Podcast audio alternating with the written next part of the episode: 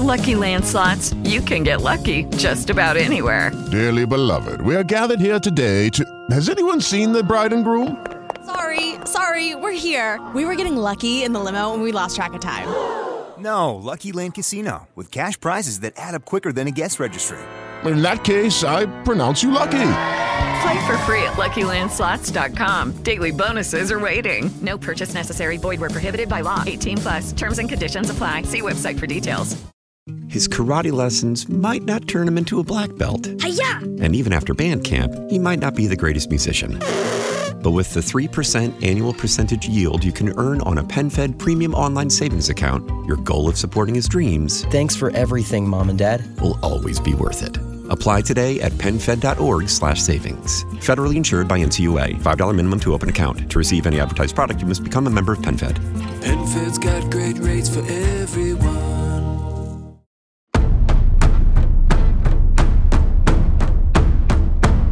En unas semanas, según se ha anunciado, el expresidente de Estados Unidos, Donald Trump, lanzará Truth Social, su nueva red social, diseñada como una imitación de Twitter. Fomentará la conversación global abierta, libre y honesta, sin discriminar la ideología política de los usuarios, asegura Trump. El grupo Trump Media and Technology también pretende lanzar un servicio de video a la carta que pasará programas de entretenimiento no woke. Originado en Estados Unidos, el término woke alude a tener conciencia de la desigualdad social con relación a la raza, al género y la orientación sexual. O sea que las posturas que disgustan al pensamiento más conservador no tendrán lugar. Porque, aunque su lema es Follow the Truth, o sigue la verdad, lo que le interesa a Trump es promover el mundo de información falsa, en cuyo centro se encuentra él mismo, en el que su verdad es la única verdad, aunque en el mundo real sea una mentira. Y sus seguidores lo van a creer, sin cuestionamientos, sin dudas, religiosamente. Como pasaba en sus redes sociales, sus millones de seguidores en Twitter y otras plataformas vivían en lo que llamamos una cámara de eco, es decir, un ambiente cerrado en el que todo lo que vemos y leemos se encuadra en una visión del mundo y refuerza nuestra convicción de que es la visión correcta, la única verdadera. Y eso permitió que Trump, que utiliza la mentira de manera sistemática e insistente, pudiera inventar cualquier cosa sin necesidad de responder por ello. Millones de usuarios repetían sus fabulaciones y así parecía que eran verdad. Apenas en su primer día como presidente electo, ya quiso hacer pensar que había ganado con ventaja histórica, cuando en realidad fue por muy poco margen.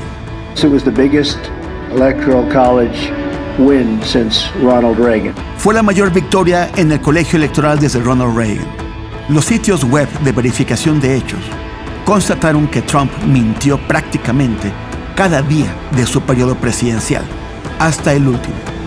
En un intento de revertir su derrota en las elecciones de noviembre de 2020, aseguró que le habían robado la victoria.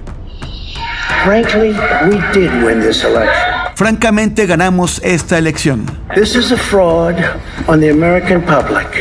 This is an embarrassment to our country. Este es un fraude contra el público estadounidense. Es una vergüenza para este país. Con la fuerza hermética de su cámara de eco, millones de sus seguidores en redes sociales pensaron que los habían timado. Quisieron creerlo, por propia voluntad, y porque toda la información que les llegaba reforzaba el mensaje de Trump.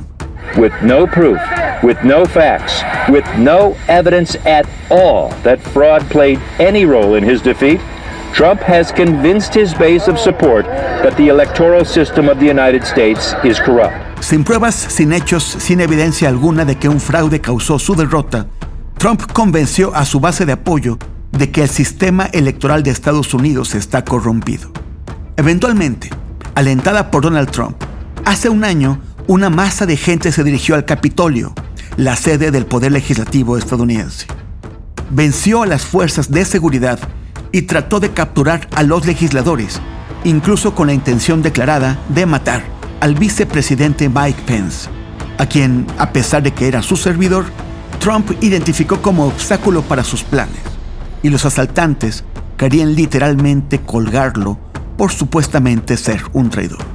Este ataque es único en la historia de Estados Unidos y tuvo un gran impacto en la sociedad, entre independientes, demócratas y también entre muchos republicanos. So to see ordinary American citizens take it by siege under the guise of being patriots is totally antithetical. You can't claim to love America and hate democracy. Ver a ciudadanos estadounidenses tomar el Capitolio y decirse patriotas es antitético. No puedes decir que amas a Estados Unidos y odiar la democracia. We've never seen uh, our democracy threatened by our own president. Nunca hemos visto la democracia amenazada por nuestro propio presidente. Donald Trump y algunos de sus colaboradores enfrentan procesos por su papel en estos incidentes que avergonzaron a Estados Unidos, que se proclama faro de la democracia en el mundo. La primera de las consecuencias, sin embargo, llegó de inmediato.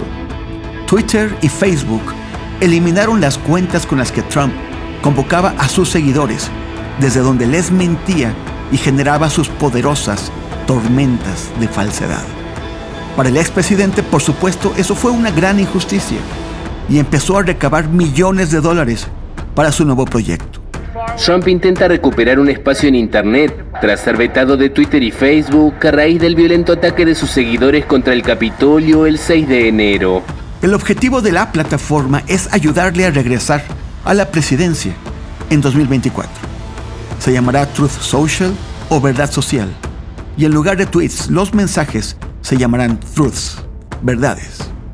Los analistas de redes no creen que tenga posibilidades de competir con Twitter, pero sí podrá perfeccionar la cámara de eco de sus seguidores, hacerla todavía más hermética. Si en las redes sociales existentes tienen la posibilidad de conocer algún otro tipo de información, porque siguieron una tendencia o a otro usuario o por accidente, en Truth Social no van a ver nada más que las verdades, entre comillas, que postean Donald Trump y otros fanáticos suyos, y lo que los administradores les quieren mostrar. ¿Se imaginan ustedes cómo sería vivir así?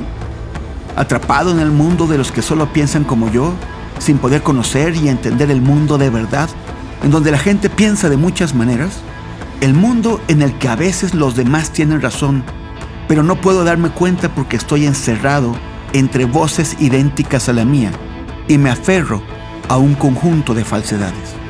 No debería costarnos tanto imaginarlo, porque en gran medida las redes sociales ya son así. Lo eran cuando Trump tenía cuentas y lo son ahora porque nos rodeamos de gente que piensa de manera afín a nosotros. Y más aún, porque los algoritmos de cada plataforma están diseñados para mantenernos atados a ella, entregándonos la información que nos gusta con la que estamos de acuerdo. Nos encerramos en cámaras de eco con los que piensan como nosotros. Así dejamos de entender lo que pasa fuera de esta cámara. Creemos que solo lo que vemos adentro es verdadero. Y las informaciones que de pronto nos llegan de fuera nos parecen de entrada falsas, mentirosas, hasta perversas. El mundo de verdades a la medida en el que Trump quiere meter a sus seguidores solo es la versión plus, superior y exagerada de los mundos de verdades a la medida en los que nos metemos y de los que nos deberíamos salir.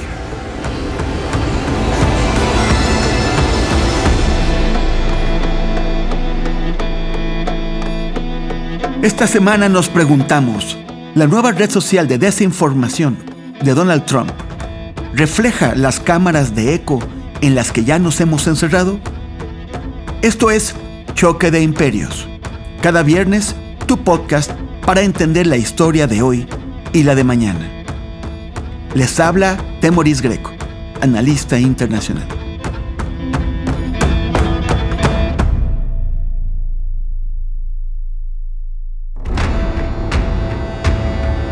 Choque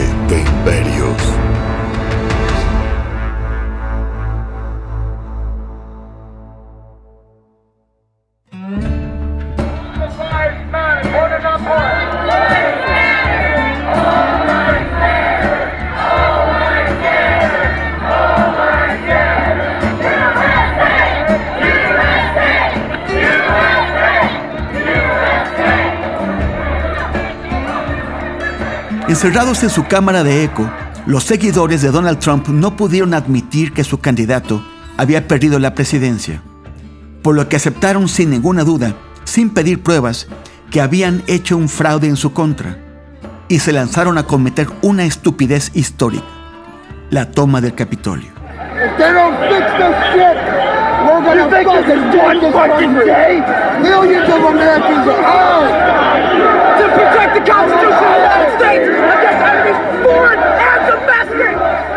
En Gran Bretaña, en 2016, la ciudadanía progresista estaba absolutamente segura de que en el referéndum del Brexit, para decidir si el país abandonaba o no la Unión Europea, iba a ganar la negativa. Muchos ni siquiera se molestaron en salir a votar y perdieron por apenas tres puntos porcentuales. Si no se hubieran creído lo que todos sus amigos decían en su cámara de eco, tal vez hubiesen podido cambiar el resultado. Faltaron especialmente los jóvenes, los más conectados a las redes sociales no podían entender cómo habían perdido. Las cámaras de eco siempre han existido. Dependiendo del lugar donde nos desarrollemos, mucha gente alrededor de nosotros piensa de manera semejante. Y los que piensan o pensamos distintos somos vistos como bichos raros. Nos cuesta trabajo conectar. Así es que buscamos en otros sitios a gente más parecida, con la que nos sentimos más a gusto porque nos reforzamos mutuamente las creencias que ya teníamos. La persona que cuestiona lo que un grupo cree es incómoda, molesta, y si no la expulsamos, al menos dejamos de escucharla. Los medios de comunicación hacen lo mismo. Cuando era estudiante, diariamente leía un periódico popular entre los jóvenes, que nos presentaba el mundo como nosotros creíamos que era y hasta cierto punto como queríamos que fuera. Resultaba más cómodo leerlo que ponerles atención a los medios que nos decían otra cosa. Y generaba ideas compartidas. Mis compañeras y compañeros solíamos coincidir en ciertos temas porque antes de comentarlos habíamos leído lo mismo. Yo me daba cuenta de que algo no encajaba, porque el periódico nos contaba que tal asunto en el mundo se desarrollaba de cierta forma y cuando al final el resultado era otro, no entendíamos por qué. Pero sí era claro que la información que recibíamos estaba incompleta, venía sesgada. Decidí cambiar de periódico, liberarme. Me costó años por la costumbre, porque había columnistas que no quería abandonar y porque al fin y al cabo era el diario aceptado por mi grupo.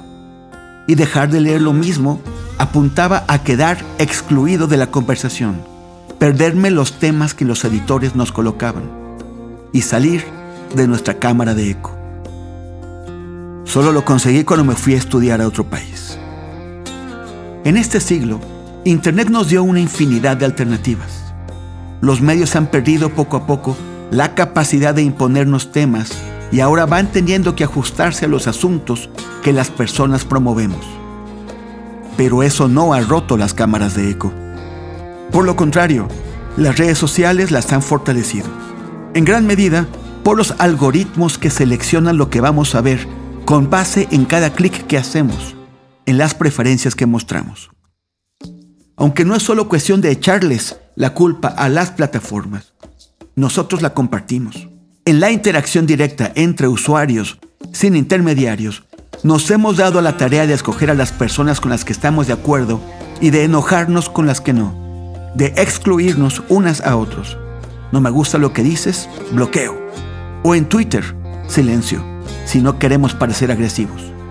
La consecuencia es que dejamos de entendernos. No recibimos la misma información, pero de alguna manera todos asumimos que la otra forma vio lo mismo que yo. Y por lo tanto, que opine algo distinto no tiene justificación. Es incorrecto o tiene intenciones sospechosas. Se toma como mala voluntad. Entonces, se produce una polarización sin puentes que conecten a los extremos. ¿Cómo generar consensos en una familia si una parte y otra se divorcian intelectualmente?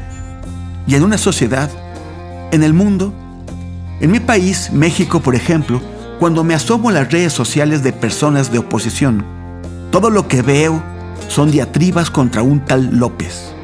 Si la economía va mal, pésimo, pero si va bien, es a pesar de él. Y aunque todo el mundo puede decir lo que quiera y nadie va a la cárcel por sus opiniones, el consenso es que sí, que todo proceso penal es una venganza por algo, que estamos entrando en una dictadura. En cambio, si me asomo a los espacios favorables al presidente Andrés Manuel López Obrador, absolutamente todo es positivo. Se logró o se está logrando. Si algo falla es por culpa de la oposición y si hay opositores que denuncian sin evidencia que los quieren meter a la cárcel, aquí se dice que sí, la prisión es lo menos que merecen. Unos y otros están encerrados en cámaras de eco de paredes gruesas, sin pantallas al exterior, sin intercomunicadores, sin ventanas, solo ven para adentro y no entienden por qué las cosas ocurren de manera distinta a como desde el interior de la cámara de eco se supone que deberían pasar.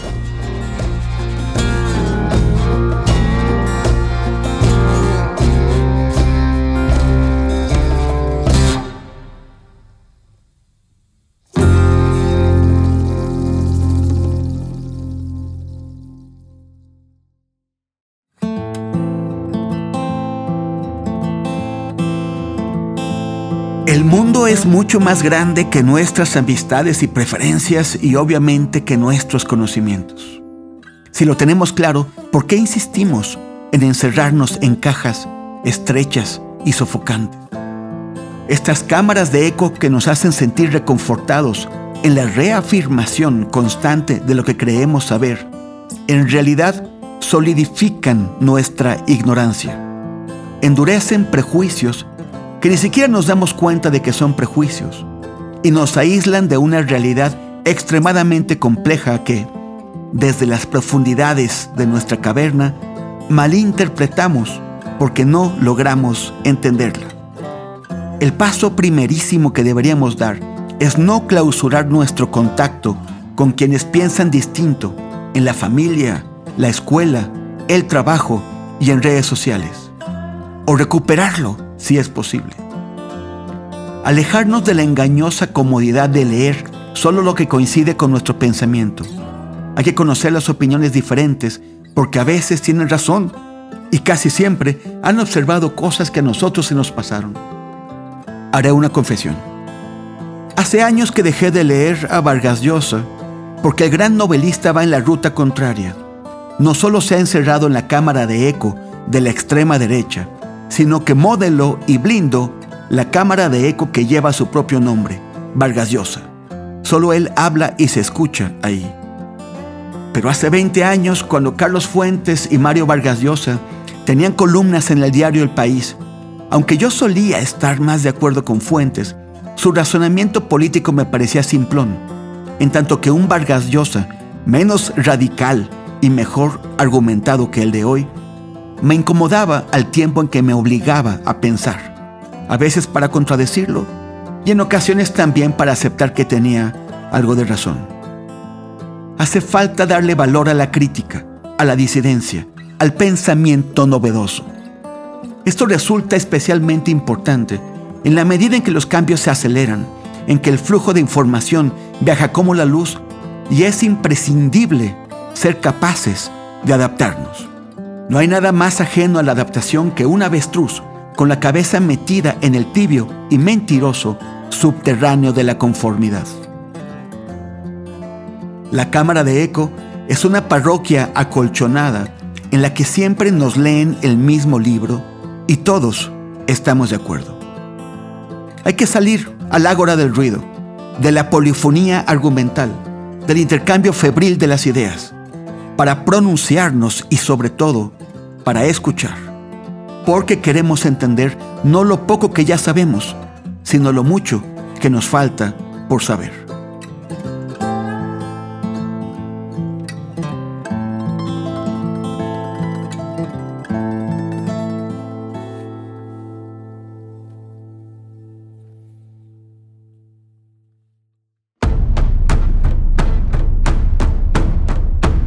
No olvides seguirme en Instagram y Twitter como arroba temoris y en facebook.com diagonal temoris. Muchas gracias.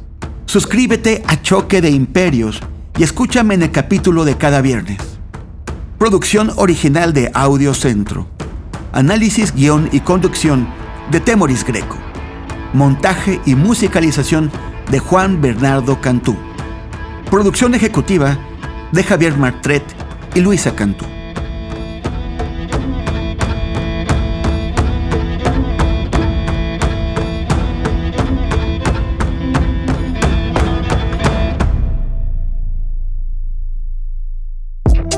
Audio Centro.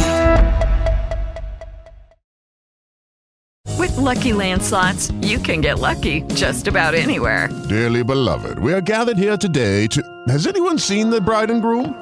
Sorry, sorry, we're here. We were getting lucky in the limo and we lost track of time. No, Lucky Land Casino, with cash prizes that add up quicker than a guest registry. In that case, I pronounce you lucky.